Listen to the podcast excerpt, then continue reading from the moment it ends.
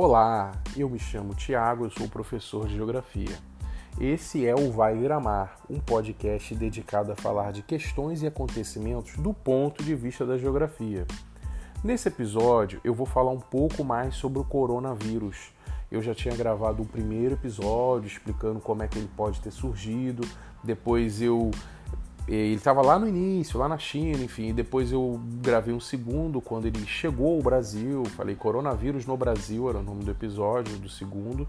E depois eu gravei um outro, quer dizer, né, depois eu não gravei nenhum. Aí eu vou gravar esse agora e eu vou dividir ele em três partes. Né? A parte 1 um fala sobre o coronavírus e os sistemas de saúde, a parte 2 fala sobre o coronavírus e os sistemas. Não, no sistema nenhum, o coronavírus e a economia. O coronav... A parte 3 seria o coronavírus e a geografia política nacional, a política nacional. E a parte 4, o coronavírus e a geopolítica mundial. Mas antes de começar, né, aquela recomendação, se você gostou, compartilhe esse podcast, fale com os amigos. Eu, esse podcast ele está disponível aí nos tocadores, né, mais famosos, o Deezer, o Spotify, Apple Podcasts. É, e eu tento aí, né, na medida do possível, gravar duas vezes por mês. Bom, recapitulando, pessoal, é, e atualizando, né? Bom, o coronavírus já chegou no Brasil, já chegou quase que todo o Ocidente, já tem mais de 100 casos no Brasil. Hoje é dia 15 de março de 2020. já está bastante avançado em alguns países europeus. A Itália está num caos total, outros países controlaram melhor. Nos Estados Unidos a coisa já está bem avançada, muitas mortes, mais de. Assim, pro, em comparação, né? Já teve 40 e poucas mortes, mais de 3 mil casos, enfim. Ah, no, e aí, e, e tá aí no Brasil. O Brasil já tomou medidas restritivas, né? A gente tomou algumas medidas, já começamos as medidas restritivas, suspensão das aulas. Eu já estou em casa, né? Semana que, essa semana que vai começar agora já não, não tem escola teatro fechado, cinema, né, jogo de futebol sem torcida, uh, médico sendo convocado, que estava de férias, né, médico público, né, convocado para ir para o hospital. É, bom, então essa é a situação, né? Um pessoal mais assustado aí indo para mercado achando que tem que fazer estoque de comida. É, pessoal na rua assim meio ainda estranho, pensativo. Bom, então, primeiro, a parte 1, coronavírus e os sistemas de saúde. Ah, a suposta baixa letalidade do vírus, pessoal, não re resolve o problema. Às vezes a gente vê uma matéria, não que a matéria esteja querendo enganar ninguém, não é isso. Mas de fato, a letalidade do vírus, quer dizer, levar à morte, é uma coisa que é pequena, né? um percentual pequeno. Mas a gente tem que pensar é, de outra maneira. Primeiro que a gente não tem que esperar que ninguém morra. Né? Esse é o primeiro ponto. Né? Mas o segundo é que pode morrer muita gente, não necessariamente do vírus. Né? O vírus ele é mais letal para pessoas idosas e pessoas não idosas, mas que tenham doenças respiratórias crônicas pré-existentes, uma bronquite, uma asma. Né? Essas pessoas são perfis de risco. Né? Ah, mas, além disso, pessoal, é, aí você fala assim, ah, mas é só os idosos, né? Cara, Niterói, por exemplo, tem 96 mil idosos. Né? Hoje mesmo eu tava saí com meu filho num, num parque, numa área aberta aqui, aí veio um, um senhor idoso, reclamou que não tinha feira de não sei das contas, e aí que isso era besteira, eu falei, não é não, senhor. Né? Porque veja bem, é, Niterói tem 96 mil. Eu não falei isso com ele, né? Mas eu falei que o sistema de saúde, não, o sistema, eu não vou, não falei, eu expliquei para ele que eu vou explicar agora. Mas eu sinalizei que o sistema de saúde não pode entrar em colapso, né? Que eu também não vou, enfim, a gente hoje em dia é difícil, né? Bom, mas aí é o seguinte, Niterói tem 96 mil idosos por aí, né? O número de leitos em UTI na cidade não chega a mil. E a gente sabe que o coronavírus lá na China, o pessoal está vendo isso na Itália também, acaba precisando muito de leitos em UTI. Ah, então, pessoal, ó, tá passando uma ambulância aí, ó. Bom, é... então assim, se 10% dos idosos, desses 96 mil, que seriam 9.600 pessoas, precisarem de uma UTI, ferrou geral, né? Porque não vai ter UTI para quem tiver um AVC, uma gravidez de risco, um acidente de trânsito. Então, quer dizer, a pessoa começa a morrer por falta de espaço médico, TI em hospital. Né? Não morre do corona, morre de outra maneira. Né? Então, qual é a ideia da medida restritiva? Né? É você, ah, não tem aula, não pode cinema, para que a contaminação seja é, mais lenta, não atinja é, em grande quantidade o número de idosos, para que a maioria das pessoas não precisem procurar o hospital e o hospital tenha condição de dar conta do recado. Né? E a gente tem aí um outro problema é, é, no Brasil, porque assim, a gente tem sim um sistema único de saúde, mas ele não é, é distribuído igualmente pelo território, ele não é bom no território do país inteiro, né? Então, quer dizer, tem cidades mais ricas que têm uma melhor condição, cidades mais pobres não têm, prefeituras mais pobres não têm. Né? E a gente tem que pensar na complexidade das nossas cidades antes de sair por aí falando que é tranquilo, não tem problema, eu não me ligo, porque eu, eu sou mais jovem, eu não pego corona, eu, sou, eu não tenho sintoma, né? Porque assim, por exemplo, tem, tem muitos idosos em espaços populares e comunidades do Brasil, né? Do Rio, por exemplo, a Rocinha, é, lá as pessoas ficam muito aglomeradas pela questão da geografia, da construção ali, da questão do espaço popular ali. Então é como se as pessoas ficassem no cinema o ano inteiro, elas vivem muito próximas, tem pouca circulação de ar. E se esse pessoal todo é, ficar muito doente, né? E lembrando, pessoal, que esses mil leitos aí não é só no público, não, é público e privado. Ah, mas eu tenho plano de saúde. Não, vai ficar mal do mesmo jeito. Né? Então a gente tem que entender que o sistema de saúde tem que ser preservado e a gente tem que tomar todo o cuidado né, para evitar a contaminação do coronavírus e entender a necessidade de medidas restritivas. Uh, não é besteira, ok? Bom, o segundo ponto, pessoal, é o coronavírus e a economia, segunda parte aqui desse podcast. Bom, Brasil, pessoal, já não vinha bem. Tá todo mundo assustado que o dólar tá a 5, a bolsa despencou, né? Então vamos entender três coisas aqui de início. Um, o Brasil já não vinha bem. Né? O governo Bolsonaro foi eleito, aí o Paulo Guedes, que é o ministro da Economia dele, que é o posto Ipiranga, falou que precisava fazer reformas, reformas com alto custo social, né? Como é o caso da reforma da Previdência fazendo as pessoas trabalharem mais, protegendo é, os militares de alta patente. A pessoa hoje tem que, o trabalhador do setor privado, sobretudo, por enquanto, né, e o serviço público federal, o cara vai ter que trabalhar mais hoje, né, para poder por mais tempo, né, para poder se aposentar. É, é, vai ficar mais difícil o cara se aposentar com, a, com com um valor é, final, tipo assim, às vezes no final da vida que a pessoa consegue um salário melhor, né? Vai ficar mais difícil que eles mudaram o cálculo. Então, assim, foi uma reforma com um grande custo social, né? Fazer as pessoas trabalharem mais e se aposentarem com menos. Esse é o drama, né? E aí a promessa era que não, vamos fazer a reforma. Essa reforma aí tem vários investidores, né, fundos de investimento recheados de dólares, prontos para virem para o Brasil assim que a reforma for aprovada. Né? Bom, a reforma aprovou, passou 2019, viramos um ano, o PIB do Brasil aí não veio tal investimento que eles falaram que ia vir, e o PIB do Brasil ficou em 1%, PIBinho, né? o Produto Interno Bruto, quer dizer, a soma de todas as riquezas produzidas no país. Quer dizer, a economia não expandiu, né? não foi aquela coisa que disseram que ia ser PIB de 1% é quase é tipo recessão, né? Crescimento muito baixo, não resolve, não gera emprego, não aumenta o poder de consumo das pessoas, não aumenta a arrecadação do Estado para fazer investimento público. E um problemão, né? E aí você tem a bolsa e o dólar, pessoal. O dólar tá caro porque o pessoal tá tirando investimento do Brasil. O investimento normalmente é feito em dólar.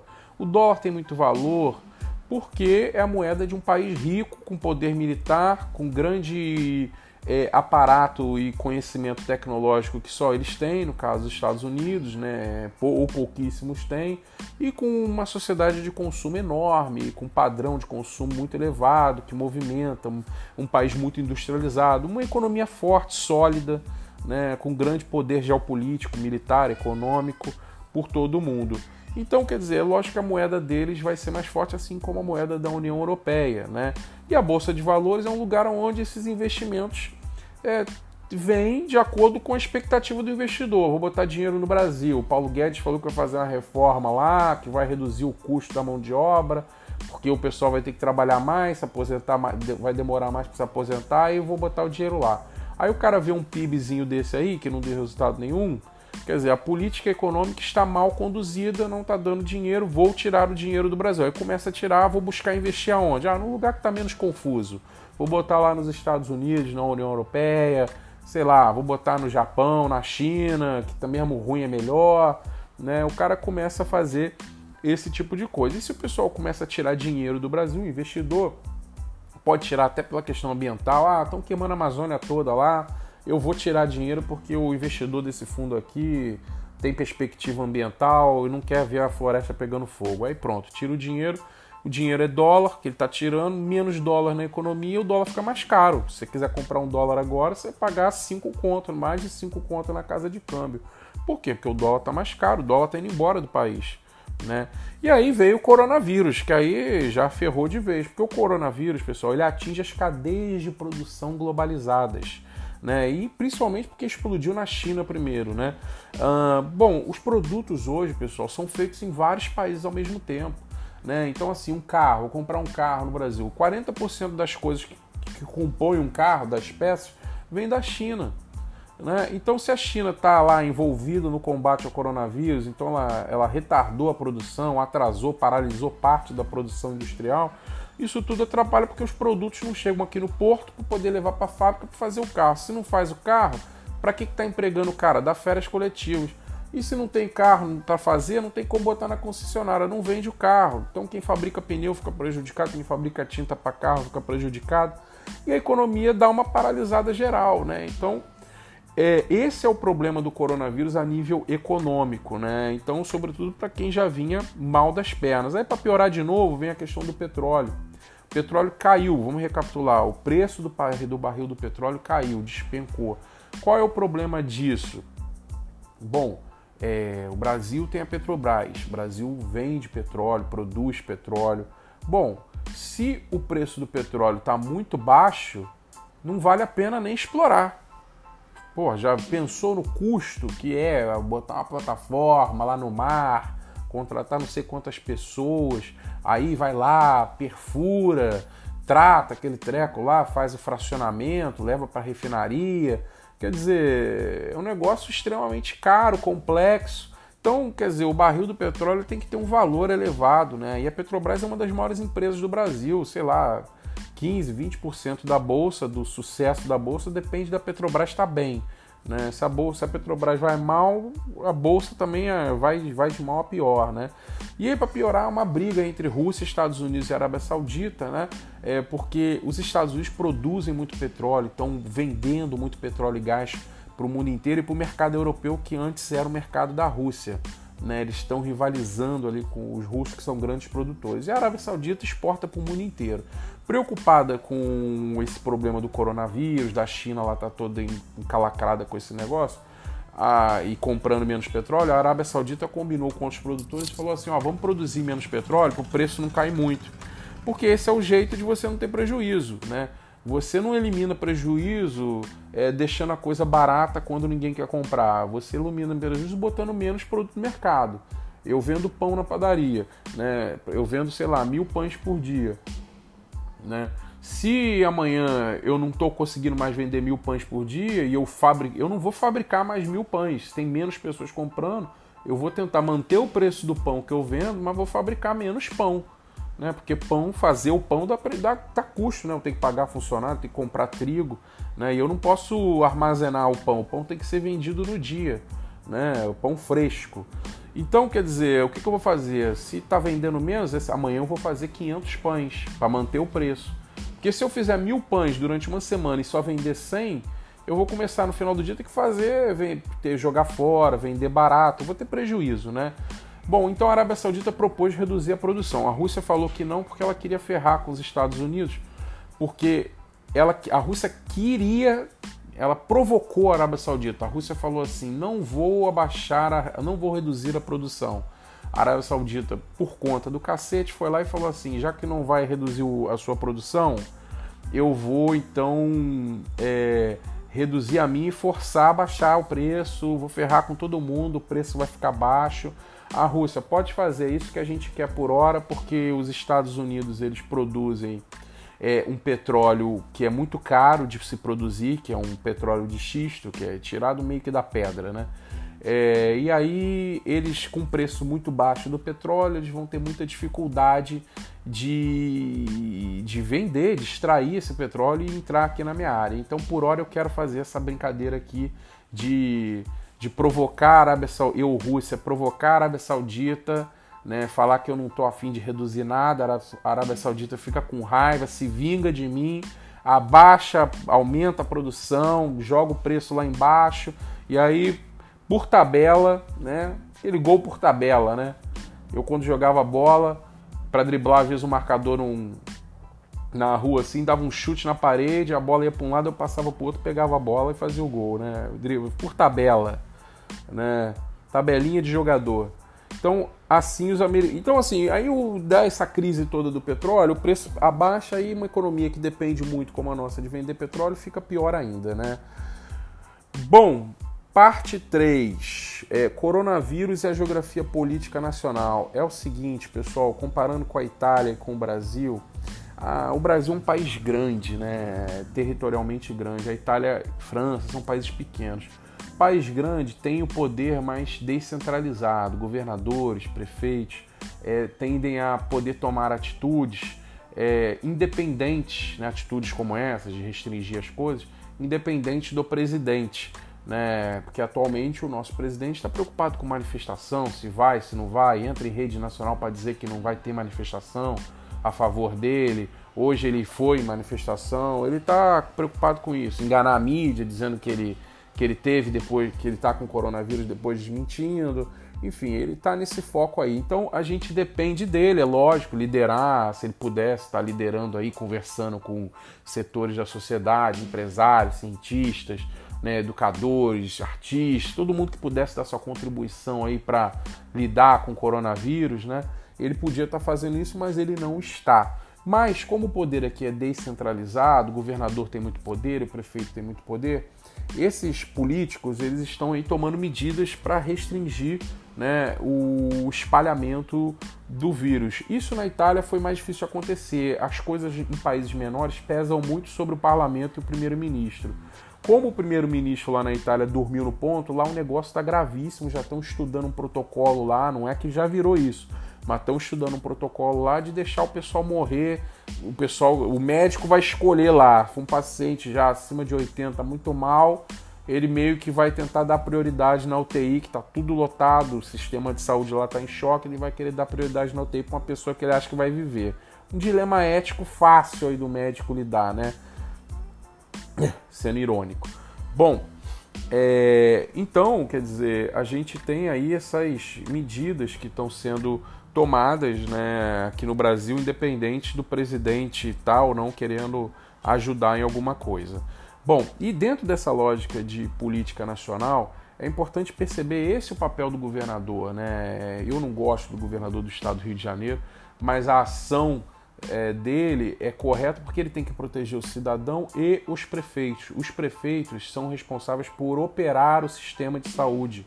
Né? Então, quem responde pelo médico está funcionando, o posto de saúde, o hospital público está funcionando, ter médico, ter gás, esparadrapo, é o prefeito. Né? Então, se o governador lava as mãos e joga para a mão do presidente, né, ou o prefeito que também pode cancelar a aula, pode tomar medidas, mas se o governador, que governa um estado, né, tem o poder de cancelar a aula, fechar shopping, sei lá, é, teatro, cinema, e ele deixa de fazer isso e as pessoas começam a ficar doentes, né, a bomba vai estourar na mão do prefeito que cuida dos hospitais e postos de saúde, grande parte deles. Tem hospital estadual, federal também, mas a grande parte da saúde do, do, do, brasileiro é cuidada pelos prefeitos, né? E tem prefeituras que são mais ricas e prefeituras que são mais pobres, né? E os prefeitos precisam confiar no governador, é uma coisa mútua, né? O governador precisa da ajuda dos prefeitos para cuidar da população, precisa estar ali articulado, conversando com os prefeitos, E os prefeitos precisam confiar no governador. Se há um ruído nisso aí, daqui chega a eleição lá, os prefeitos fazem campanha contra o governador. Pô, o governador, quando a gente precisou dele, não cuidou da gente. Né? Deixou o negócio explodir, não tomou nenhuma medida restritiva. Né? Então é um pouco de como a coisa é, funciona, né? o, quadro, o quadro político. Né? E lembrando que é, o governador precisa ter essa preocupação porque as cidades né, têm poderes diferentes. Né? Evidente que o sistema público de uma cidade de saúde, né, de uma cidade como Niterói, é mais bem estruturado do que uma cidade de, é, de São Gonçalo, Itaguaí, Rio das Flores, municípios é, mais pobres do estado, tá bom? É, bom, agora, pessoal, o coronavírus e a geografia política mundial. Bom, pessoal, em outras situações, até antes do Trump se eleger em 2016, a gente estaria contando agora com a liderança dos Estados Unidos no combate à pandemia global, né? País rico, poderoso, com muitos recursos, satélites, exércitos, forças armadas, dinheiro, né? O presidente estaria ali conversando com várias lideranças mundiais para estar tá organizando. Não que eu seja fã dos Estados Unidos nesse sentido, mas é um poder que o país exerce, é fato, né? É um poder material, né, simbólico, político que ele exerce, que ele podia estar ali, historicamente sempre foi assim, liderando um esforço. Ele não está. O governo Trump é um governo isolacionista, ele diz que a globalização é, piorou a vida dos americanos, que é uma mentira, a gente pode discutir isso, né? É, em outro podcast, mas ele fala isso, que a globalização que não presta, que só serviu para ajudar os chineses, e que o papo dele é proteger a América e todo mundo resto aí se vira. O foco dele é a América. Ele está protegendo muito bem, né? Porque lá só toma atitude atrasada. É, vai começar essa semana ainda, já tem mais de 3 mil casos, vai explodir o número de casos porque não tinha nenhuma política pública lá para fazer os exames, os testes, para saber quem tá, quem não tá. Né? Tem um monte de gente doente que não tem lá, tem 28 milhões de americanos que nem, nem acesso à saúde tem, porque lá não tem sistema único de saúde, né? Então a coisa tá pegando fogo lá e ele só tá tomando só tá apagando incêndio, né? Não tá evitando nenhum incêndio, tá sempre atrasado, tá lidando muito bem falando besteira, né? Falando que o muro que ele quer construir entre o México e os Estados Unidos é que vai proteger do vírus, que foi lá e fechou a fronteira aérea, né? proibiu o voo da Europa, menos do Reino Unido, que não faz sentido nenhum, proibiu da França. Ah, a França tem mil e poucos casos, a Inglaterra tem mil e poucos casos, mas ele acha que quem vem da Inglaterra não vai pegar, não tem risco de trazer vírus para os Estados Unidos, porque a Inglaterra saiu da União Europeia. Enfim, uma loucura total, uma bestialidade total. E aí ele fica nessa coisa, isolacionista, né? É, então, quer dizer, mudou a geopolítica global. Antes, os, as questões globais dos Estados Unidos era a voz proeminente, tem que ouvir, né? Tem que ver o que os americanos vão fazer. Hoje a gente está o quê? Dependendo da China, que é um país rico, riquíssimo, né? É, que já está controlando lá essa pandemia internamente, recuperando as pessoas e tal tem muito dinheiro, a China já está começando a enviar equipes mundo afora para ajudar os outros países, né? E a gente depende da Europa, né? Hoje você tem tentativas lá de líderes europeus, a primeira-ministra da Alemanha, o primeiro-ministro da França, de tentar articular aí uma, uma ação global, né? Porque é assim, a pandemia ela é global, o vírus se espalha graças à globalização, graças à grande conexão de aeroportos, negócios, mundo afora, né? os países são muito integrados, então é assim que ele se espalha. Então não faz sentido, se uma coisa se espalha globalmente, cada um resolver do jeito que acha que tem que resolver. A gente precisa resolver globalmente, precisamos de lideranças a nível global que articulem é, soluções para o combate ao espalhamento do coronavírus. E nesse momento tradicional, que era os Estados Unidos, nós temos uma mudança na, na, geografia política mundial, você tem outros atores aparecendo na ausência dos Estados Unidos, que é a China e, no caso, a França, a Alemanha, ali pela União Europeia. Tá bom, pessoal? Então, eu acho que é isso. É o recado que a gente pode dar aí sobre o coronavírus por hora. Né? Espero aí que as medidas restritivas ajudem aí a, a segurar é, o espalhamento do vírus. É isso, um abraço a todos e até lá!